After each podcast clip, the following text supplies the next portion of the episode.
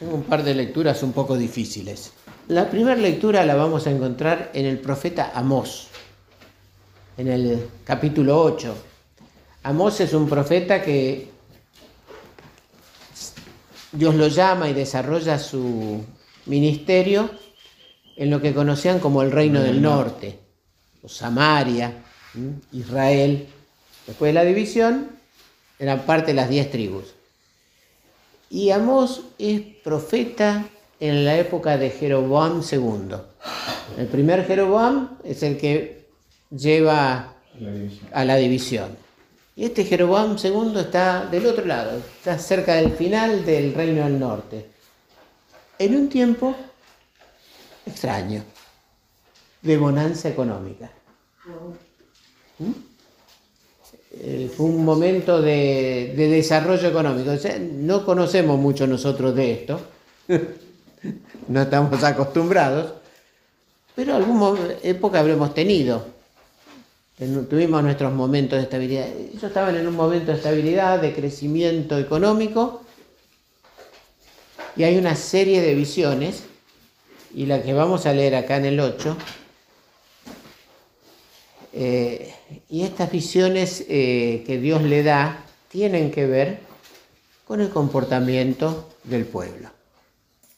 Y Amós lidiaba con Dios. Dios le daba las visiones y él le decía a Dios, pero no los castigues, porque le anunciaba un castigo venidero. Por ahí en el capítulo 6 dice, levantaré una nación, que era Siria, eh, en el otro lado, en el reino del sur, Isaías, por la misma época, venía diciendo que se levantaba a Siria y que se la iban a ver feas los de Israel. Acá Dios le avisa por Amós, levantaré una nación que lo voy a usar para que los castigue duro. Nadie escuchaba. Y Amós negociaba con Dios, pero cuando llega este capítulo 8 ya dejó de negociar. Ya entendió que Israel había desbarrancado, que sus pecados eran grandes. Eh, si uno lee los eh, libros de los reyes, se encuentra que, vieron que cuando terminaba un reinado en, Reyes dice, si hizo lo bueno o lo malo a los ojos de Dios. Bueno, en el reino del norte no hay uno que diga hizo lo bueno a los ojos de Dios, son todos hizo lo malo. O sea, y Dios cuatro veces cambió de, dinastía y todos hacían lo malo. Capítulo 8, podemos leer desde el primer versículo, aunque me voy a centrar más del 4 en adelante, pero vamos desde el 8.1. El Señor Omnipotente me mostró en una visión una canasta de fruta madura y me preguntó, ¿qué ves, Amos? Una canasta, canasta de fruta madura, respondí. Entonces el Señor me dijo, ha llegado el tiempo de que Israel caiga como fruta madura. No volveré a perdonarlo. En aquel día, afirma el Señor Omnipotente, las canciones del palacio se volverán lamentos. Muchos serán los cadáveres tirados por todas partes. Silencio. Y acá desde el 4, oigan esto los que pisotean a los necesitados y exterminan a los pobres de la tierra. O ustedes dicen, ¿cuándo pasará la fiesta de luna nueva? Que podamos vender grano o el día de reposo para que pongamos a la venta el trigo. Ustedes buscan achicar la medida y aumentar el precio, falsear las balanzas y vender los desechos del trigo, comprar al desvalido por dinero y al necesitado por un par de sandalias. Jura el Señor por el orgullo de Jacob, jamás olvidaré nada de lo que han hecho. Y el versículo 8 dice, y con todo esto no temblará la tierra, no se enlutarán sus habitantes, subirá la tierra entera como el Nilo, se agitará y bajará como el río de Egipto. Hasta ahí leemos. Acá busqué la Reina Valera, pero parece que sí, el versículo 5 el versículo 5. Diciendo, ¿cuándo pasará el mes y venderemos el trigo, y la semana y abriremos los graneros del pan, y agitaremos la medida y subiremos el precio, y, falsearemos con engaño la balanza? Bueno, Eh, y el otro es el, el 2. 8.2. Sí. Y dijo, ¿qué ves, Amos? Le respondí, un canastillo de fruta de verano. Y me dijo Jehová, ha venido el fin sobre el pueblo de Israel. No lo toleraré más. Ahí hay un juego de palabras. ¿Mm? Verano se escribe Quai y eh, fin Kei. Y está- hay muchas de estas juegos de palabras. Dice, ¿qué ves? Y ya está. Veo una canasta de fruta madura. O sea, veo que se termina el verano. Ya es el fin. Termina la fruta madura eh, o fruta de es la del fin de la estación.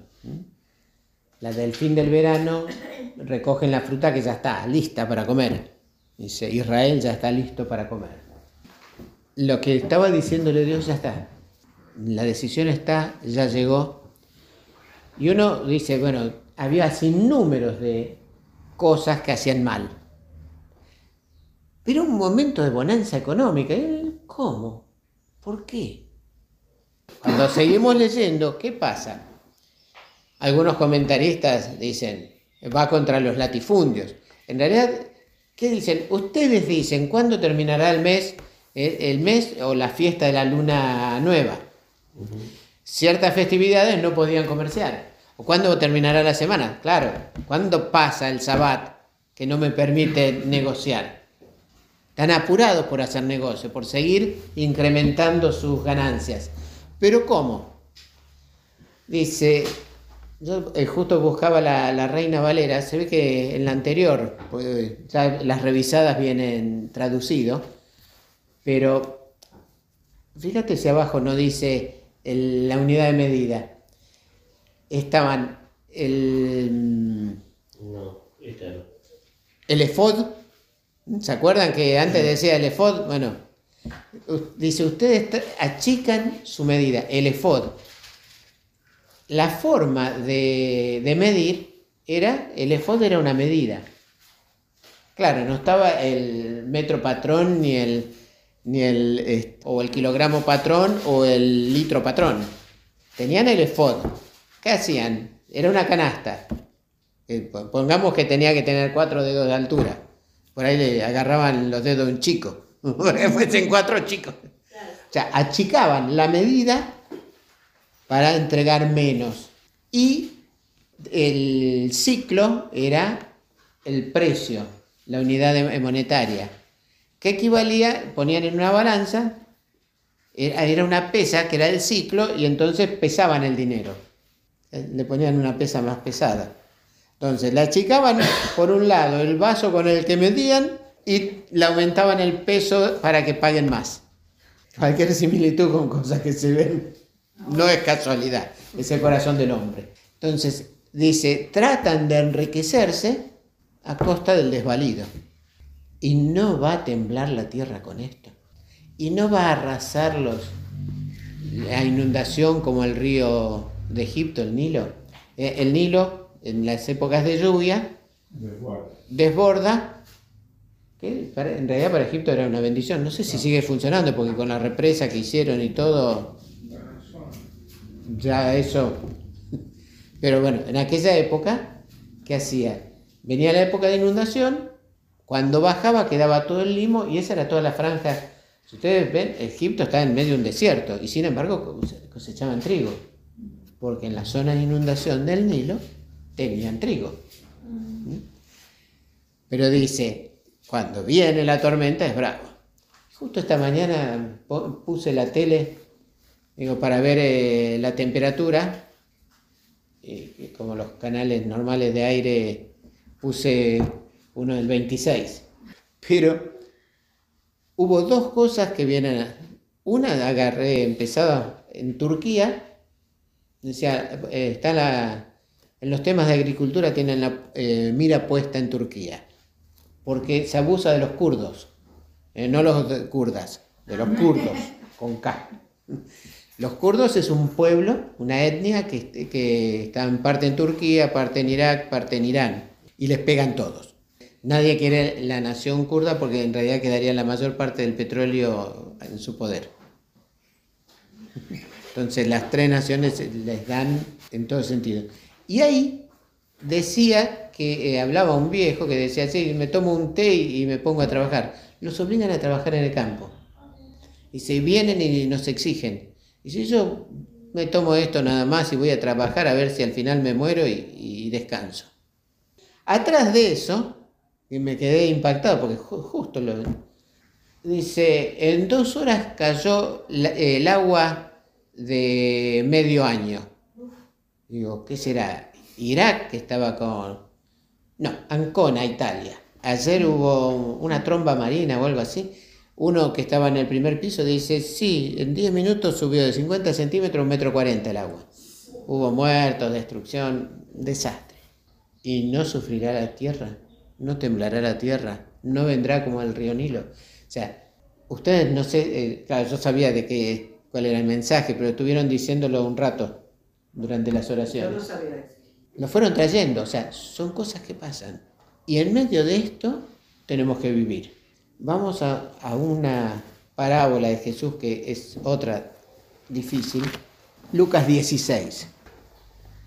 Jesús contó otra parábola a sus discípulos. Un hombre rico tenía un administrador a quien acusaron de derrochar sus bienes.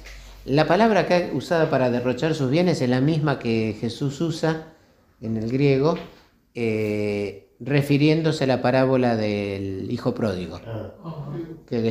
Malgastó, dilapidó, sería la otra. ¿eh? Así que lo mandó a llamar el dueño, el hombre, y le dijo, ¿qué es esto que me dicen de ti? Rinde cuentas de tu administración porque ya no puedes seguir en tu puesto. No lo echó en el momento Tampoco le pidió explicaciones. Le dijo que rinda cuentas. El administrador reflexionó, ¿qué voy a hacer ahora que mi patrón está por quitarme el puesto? No tengo fuerzas para acabar, claro. Era el administrador. Siempre estuvo sentado en su sillón delante de su escritorio, moviendo papeles. Ir a trabajar en la tierra, a cavar pozos, hacer zanjas. Y me da vergüenza pedir limosna.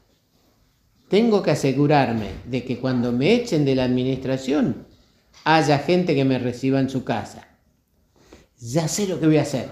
Se me ocurrió la idea. Llamó entonces a cada uno de los que le debían algo a su patrón. Al primero le preguntó, ¿cuánto le debes a mi patrón? 100 barriles de aceite. Los barriles son 37 litros. O sea que 100 barriles eran 3.700 litros de aceite de oliva debía. Le contestó él y el administrador le dijo, toma tu factura, siéntate enseguida y escribe 50. Luego preguntó al segundo, ¿y tú cuánto debes? Cien bultos de trigo, contestó. El administrador le dijo, toma tu factura y escribe 80. Pues bien, el patrón elogió al administrador de riquezas mundanas por haber actuado con astucia. Es que los de este mundo, en su trato con los que son como ellos, son más astutos que los que han recibido la luz. Por eso les digo que se valgan de las riquezas mundanas para ganar amigos, a fin de que cuando éstas se acaben haya quienes los reciban a ustedes en las viviendas eternas. El que es honrado en lo poco, también lo será en lo mucho, y el que no es íntegro en lo poco, tampoco lo será en lo mucho. Por eso, si ustedes no han sido honrados en el uso de las riquezas mundanas, ¿quién les confiará las verdaderas? Y si con lo ajeno no han sido honrados, ¿quién les dará a ustedes lo que les pertenece? Ningún sirviente puede servir a dos patrones, menospreciará a uno y amará a otro, o querrá mucho a uno y despreciará al otro. Ustedes no pueden servir a la vez a Dios y a las riquezas. Oían todo esto los fariseos a quienes les encantaba el dinero y se burlaban de Jesús. Él les dijo, ustedes se hacen los buenos ante la gente, pero Dios conoce sus corazones. Dense cuenta de que aquello que la gente tiene en gran estima es detestable delante de Dios. Por un lado tenemos aquello histórico que es el juicio que Dios manda por boca de Amón a Israel, donde pone de manifiesto que en momentos de bonanza económica se aprovechaban del más débil, de la clase media, o de la clase baja, diríamos hoy. Le sacaban por todos lados, le cobraban más caro, le entregaban menor volumen o menor calidad, vivían pensando en el negocio y aprovechándose. Acá Jesús, en esta parábola, habla, tal vez haya sido un caso que pasó, la cuestión es que habla de, un administrador, eh, hoy pasa a veces en los edificios, ¿no? El administrador de los consorcios también maneja todo y tiene que echarlo, no es fácil. Acá el dueño le dice, hace las cuentas y rendí cuentas de, tu administración porque vos no seguís. ¿Qué pasa? En el momento tenía que cerrar los papeles. Y el administrador es un administrador legal. Tiene el derecho de actuar por cuenta del que le dio el poder y todo lo que firma, y ahí también todo lo que firmaba, vale. O sea, digo que es una parábola difícil porque nosotros siempre esperamos que sean las cosas buenas, pero acá es el ejemplo negativo. Entonces, este dice, ¿qué hago? Ya sé. O sea, yo no voy a trabajar, no voy a agarrar la pala, pero pedir limosna, después de haber estado tan encumbrado, no. ¿Quién me va a recibir mejor que aquellos a los que yo les haga un favor? ¿Cuánto le debes? 100 barriles, pone 50. ¿Cuánto le debes? 100 eh, sacos de trigo, pone 80. Acá los que estudian esto, eh, algunos dicen, no, es que no fue ilegal porque arriba de la deuda el administrador... Esto es como, ¿se acuerdan los romanos cuando pasaban, eh, le daban el poder de recolección a los recaudadores? tenés que juntar 50. Lo que juntaban arriba de eso era suyo, era su comisión. En esto también el administrador eh, negociaba cuánto tenés que, cobrar. Entonces algunos interpretan que la rebaja la hizo de su comisión. El texto no dice nada, así que por ahí se lo encuentran en distintas cosas, pero lo que importa acá es lo que él dijo. ¿Qué puedo hacer? que me reciban a los que yo les bajo la plata. ¿Por qué el dueño lo aplaude? Si lo dio de su comisión, digo, qué bien. Y si no, lo aplaude por astuto. Porque mientras tuvo el poder de, firmar, lo embromó al dueño, pero fue astuto. Por eso dice, los que manejan cosas mundanas, entre los que son como ellos, son, son vivos, son astutos. Nos está diciendo eh, sean astutos en las cosas de la luz. Y después encara, con el manejo de las cosas mundanas, ustedes sean astutos y junten para la eternidad. Es confuso eso. En lo que vos tenés que administrar de bienes de este mundo, usa la cabeza, sea astuto y ayuda al que necesita. Administra bien esto es una cuestión de administración. Administra bien lo mundano para que recibas bendición espiritual. Me venía a la cabeza eh, tanto las ayudas que ustedes nombraron. Actuó bien. No sabemos si era creyente o no, Ariel. ¿No? ¿Ariel es? Ariel. Pero actuó bien. O sea, junto con lo mundano, actuó de tal manera que junta ¿eh? Jesús dice para que los reciban, que haya quienes los reciban en la eternidad. O sea que no hay una división entre lo mundano y lo espiritual tampoco. No, justamente. En un aspecto también se juntan. Por eso está en relación con lo de Amós. O sea, hay bonanza económica, no explotes al otro. Y no solo no lo explotes, sino que usa. Porque hoy alguno está bien. Hay mucha gente mal, pero hay el que tiene trabajo, bueno, ya eso es una bendición.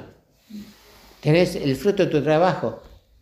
Vamos a pensar no, yo tengo que acumular esto porque cada vez estamos peor, o tengo que mirar y decir, hay muchos que la pasan mal y tengo que ayudar a ese. O en definitiva, todo viene del Señor. La administración de los bienes que hacemos hoy, bienes, tiempo, bienes materiales, dones, tiene que llevarnos a mirar la necesidad de que nos rodea. Porque hay señales de que la fruta está madurando. Cada vez hay más señales de que estamos haciendo desastres. La administración del espacio y la tierra que tenemos también cae dentro de las cosas mundanas que nos fueron dadas, eh, porque son parte del mundo. Nos fueron dadas para administrar. ¿Cómo las administramos? Y acá la última lectura, 1 Timoteo 2. Así que recomiendo ante todo que se hagan plegarias, oraciones, súplicas y acciones de gracias por todos. Plegarias, oraciones, súplicas y acciones de, gracias por todos. Especialmente, en la traducción esta es por los gobernantes, en realidad dice, literal es los reyes. Esto Pablo lo escribe a Timoteo, ya cuando estas las cartas pastorales Pablo ya era viejo, posiblemente escribió de Éfeso, estaban en el imperio romano, donde los romanos decían, el César es el Quirios, o sea, el César es el Señor. Tenían la idea imperial de que había un solo rey y que era el, César. Pablo escribe los reyes, como diciendo, no hay uno solo, eh, gobiernos en el mundo hay muchos, exceden al de Roma. son los gobernantes, los reyes. Y por todas las autoridades, para que tengamos paz y tranquilidad y llevemos una vida piadosa y digna eh, en la época inicial del Evangelio, era un Evangelio combativo, de alguna manera, tenía que entrar entre los judíos, tenía que entrar entre los paganos. Ya cuando Pablo escribe sus cartas pastorales, las iglesias se iban afianzando, habían crecido, todavía iba a venir la, la persecución en Roma, que es donde termina la vida de Pablo, pero digamos, ya, y uno lo ve en los consejos, en las cartas pastorales, ya había familias y ya había hasta hijos que habían nacido dentro de la comunidad eh, cristiana. Entonces, de alguna forma era el incipiente de nuestra vida. O sea, nosotros somos creyentes en medio de un mundo, tenemos nuestra familia, entonces nosotros también tenemos que entender esto de vivir quieta y reposadamente. No es que se estaba burguesando el cristianismo, eh, tal vez eso fue cuando se hizo parte del poder, ya después en, con Constantino, pero, eh, pero la vida diaria necesitaba una cierta paz y una cierta quietud, y de esa inserción dentro de esto, Pablo está escribiendo. hagan rogativas, pidan por los gobernantes para que vivamos quieta y reposadamente. Dice para que se conviertan ¿Y entonces qué es lo que hay que pedir? Oremos para que nuestros gobernantes gobiernen bien. ¿Lo tuvieron por herencia porque son reyes o fueron elegidos porque es un sistema democrático? Es lo mismo, que hagan bien lo que tienen que hacer, para lo cual fueron puestos. Los que son autoridad, los que son, sean policías o, o directores de un hospital o directores de una escuela, que actúen bien, que no permitan el despilfarro que no permitan que las medidas achiquen o, los valores suban, que actúen para aquellos que fueron elegidos, aquellos que fueron puestos en autoridad. Eso es lo que tenemos que pedirle al Señor. Durante años los creyentes siempre oramos por la conversión de nuestros gobernantes y por él pifiamos, porque ¿quién va a ser convertido? Solo Dios lo sabe. Que lo anunciemos, o sea, tenemos que anunciar el Evangelio. ¿Tenemos que pedir? Sí, pero que tenemos que pedir claramente es que gobiernen bien, sea quien sea. Y a nosotros hoy en la Argentina, que somos tan rebeldes, si votaste a este gobierno, orá por él. Y si no lo votaste, orá por él. Y antes y después lo mismo. O sea, no, no es que le vaya bien al que yo elegí, que le vaya bien al gobierno. porque si le va bien al, gobierno, nos va bien a todos. Eso es lo que está trayendo este texto, que muchas veces por ahí lo manejamos mal. Así que recomiendo ante todo que se hagan plegarias, oraciones, súplicas y acciones de gracias por todos, especialmente por los gobernantes y por todas las autoridades, para que tengamos paz y tranquilidad y llevemos una vida piadosa y digna. La parte de digna es porque le hacen las cosas bien, si no, no podemos tener una vida digna. El que está durmiendo en la calle no tiene una vida digna. ¿Cuánto es su responsabilidad y cuánto es responsabilidad de malas acciones del gobierno? Alguno puede ser que tuvo un fracaso económico, alguno puede ser por un desequilibrio mental, pero montones de gente escuchamos, no, yo estaba, tenía mi casa y no pude pagar más, no pude pagar el alquiler, me quedé sin trabajo. O sea, ¿cuánto de eso? No solo en la Argentina, en, en muchos lugares se ven. Tenemos que orar para que nos llegue esa tranquilidad. Y así como decía que hay muchos gobernantes, dice, porque hay un solo Dios y un solo mediador entre Dios y los hombres, Jesucristo hombre. Acá no hay vuelta. Acá el Quirios, el Señor es uno. Dios es uno, el Salvador es uno, el mediador es Jesucristo, que es Dios. Jesucristo, hombre, quien dio su vida como rescate por todos. Este testimonio Dios lo ha dado a su debido tiempo y para proclamarlo me nombró heraldo y apóstol. Digo la verdad y no miento. Dios me hizo maestro de los gentiles para enseñarles la verdadera fe. Hasta ahí leemos. Ante una bonanza económica y ante una escasez, lo mismo tenemos que administrar bien aquellos bienes que Dios nos da. Y administrar bien es mirar al otro y mirar la necesidad del otro, sea de nuestro tiempo, sea de nuestros bienes, sea de, nuestro, de dar una mano con el auto y cargarle la batería a uno que está en necesidad. Se le pinchó la goma y tenés parches de bicicleta en la tuya, al de, a uno de la bici, a una de un auto no. Pero si tenés un matafuego de, de, gas carbónico como hago yo, alguna vez le, le inflé a alguno que estaba desesperado. Si puedes darle una mano, ¿se la vas a negar? Así como nosotros endurecemos nuestro corazón, Dios nos va a mirar. Vos hoy clamás por, pedís clemencia y cuando tenías que ser clemente no lo fuiste. Pedís misericordia y cuando tenías que ser misericordioso no lo fuiste. La salvación no es por las obras, la salvación es por fe en Jesucristo. Pero qué papelón que se puede llegar a pasar en, en, aquel día, ¿no? ¿Cuántas cosas nos va a decir? ¿Y para qué te di esto? ¿Cómo lo usaste? ¿Despilfarraste los dones como el hijo pródigo? ¿Despilfarraste la administración como el administrador malo? A tiempo, sea astuto y empecé a hacer las cosas bien. No esperes al final de los, tiempos cuando ya está todo cerrado. ¿Mm? Como las vírgenes que se quedaron sin aceite. A tiempo hacerlo. Creo que hoy es tiempo de que lo reflexionemos. Y la administración de nuestro mundo eh, también es responsabilidad nuestra. También es un bien que nos fue dado porque somos administradores de esta tierra. Yo miraba eso y también me acordaba, ¿quién recicla el plástico en su casa? ¿Se dedican a reciclarlo? En el Pacífico hay una isla de plástico flotante, que encima con la marea se va rompiendo en pedacitos. Primero, es, cuando son grandes es un problema. Sí ha pasado que este, focas o ballenas o orcas han pingüinos en nuestro sur comen cosas de plástico y después no pueden respirar.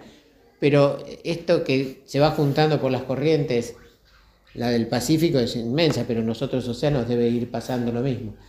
Se va rompiendo, se hace eh, pedacitos chiquitos, lo comen los peces, y esos son los peces que después comemos.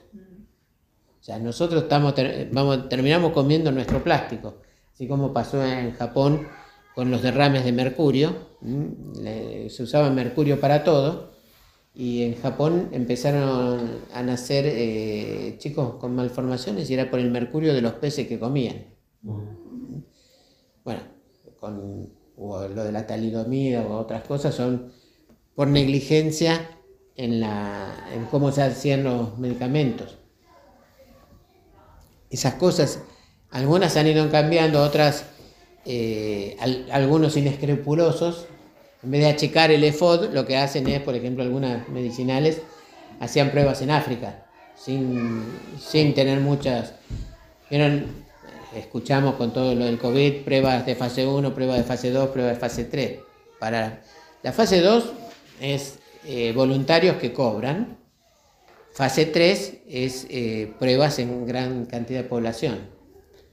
Pero para todo eso hay que hacer la fase 1 se salteaban a veces fases y por ahí hacían la de 3 sin hacer la de 2 en, África. Acá también lo hacían muchos. Este, y eso es por ser inescrupuloso de buscar más ganancias y apurar tiempos y registrar patentes. Tenemos que tomar conciencia del mundo que nos fue dado para administrar. Desde el clima, Ayer eh, salió en el diario un, mapa de la Argentina. El 75% de la zona agropecuaria de la Argentina está con sequía. Les cuento. Ustedes saben que trabajo en Gancia, que usamos yuyos. Hay un yuyo que no lo consigo. Ahora eh, me están diciendo de algún otro lugar. ¿Por qué? Porque se da, el proveedor está en, Puerto Gaboto, que es cerca de Rosario, se recoge en las islas. ¿Y cuándo se recoge en las islas? En, primavera, verano. ¿Por qué? Porque en invierno hay inundación. Ese cuando baja el Paraná, en las islas que son arenosas, crece este yuyo brota. No creció yuyo. En, en, zonas de Córdoba, otro yuyo tampoco creció. Tuvieron que buscar lo poco que se dio en Catamarca, que había un poco de humedad en Córdoba con los incendios. Y Nuestro mundo está dando señales de que la fruta está madurando. ¿Se entiende? Sí. ¿Cuándo es aquel día? No sabemos. Pero Jesús dijo, sean sabios. ¿eh? Cuando ustedes cuando ven que la higuera brota, dicen el verano está cerca. Cuando vean este tipo de señales, sepan que el fin está cerca.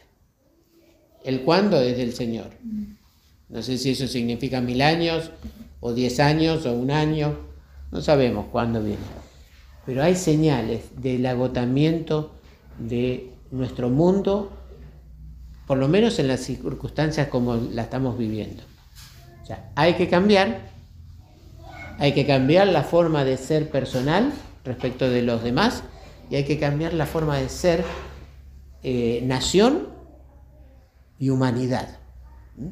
En todo sentido, el ser humano tiene que cambiar para administrar mejor las cosas mundanas que nos dio Dios. Porque si en lo, si en lo chico no somos fieles, ¿cómo lo vamos a hacer en, lo grande?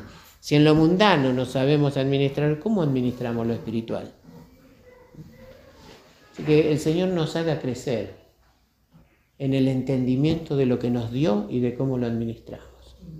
El Señor nos ayuda a entender si hay cosas que tenemos que cambiar. Y lo otro es, oremos para que nuestros gobernantes actúen bien, pero en las cosas que nosotros podemos influir, tengamos influencia. Ese dicho antiguo, no, si todos roban, robo también, si todos pasan en rojo, paso también, si eh, todos mienten, miento también, eso cuando éramos chicos nosotros se escuchaba mucho. Todavía hay gente que lo piensa, pero no, el cambio empieza por uno. Dejo de mentir, dejo de robar, dejo de pasar en rojo, dejo de, ser cruel. Así es como se suman. Los cambios en la sociedad se hacen sumando buenos ejemplos. Eso está en la conciencia del ser humano, como el no robar. O sea, Dios nos grabó en la conciencia. Lo que pasa que a la conciencia la flexibilizamos con nuestra eh, concupiscencia. La concupiscencia es eso, es como nosotros negociamos nuestra conciencia ante los hechos. Y corremos la vara. Y en cambio la ley moral de Dios no tiene, no se corre, es una. Robo es robo, asesinato es asesinato, insulto es asesinato. Tenemos que empezar a ser ejemplo más vivido hacia los que no son creyentes. Que el Señor nos ayude y fortalezca para ser buen ejemplo. Señor nuestro, te adoramos y te alabamos, te damos gracias, porque vos sos Señor y Dios, y todo te pertenece. Perdoná, Señor, nuestras faltas, perdoná nuestras debilidades, perdoná aquellas cosas que son tropiezo en nuestra vida. Señor, si hemos hecho tropezar a otros, perdonanos. Si hemos malgastado y dilapidado, Señor, los dones que nos das, el tiempo que nos das, los bienes que nos das, perdonanos. Señor, perdonanos por haber descuidado a lo largo de muchísimos años el mundo que nos diste. Señor, hoy se ven en inundaciones terribles y sequías en otros lugares, como el descuido que el ser humano hizo del mundo que nos diste ya es un caos. Señor, perdonanos como humanidad, perdonanos también como nación por eh, los desvíos en nuestro pueblo, en nuestro país. Te pedimos, Señor, que tanto en lo personal como en lo público te honremos. Y te pedimos que tengas misericordia de nuestro pueblo y, des inteligencia y corrección a nuestros gobernantes. Dales inteligencia para el bien y no para el mal. Dales voluntad de hacer el bien y de actuar bien para beneficio del pueblo, Señor. No para beneficios personales. Señor, te pedimos que tanto quienes nos gobiernan ahora como los que vengan en el futuro, Señor, busquen de cumplir con aquello para lo que fueron elegidos. Te lo pedimos porque realmente necesitamos vivir más quieta y más reposadamente, Señor.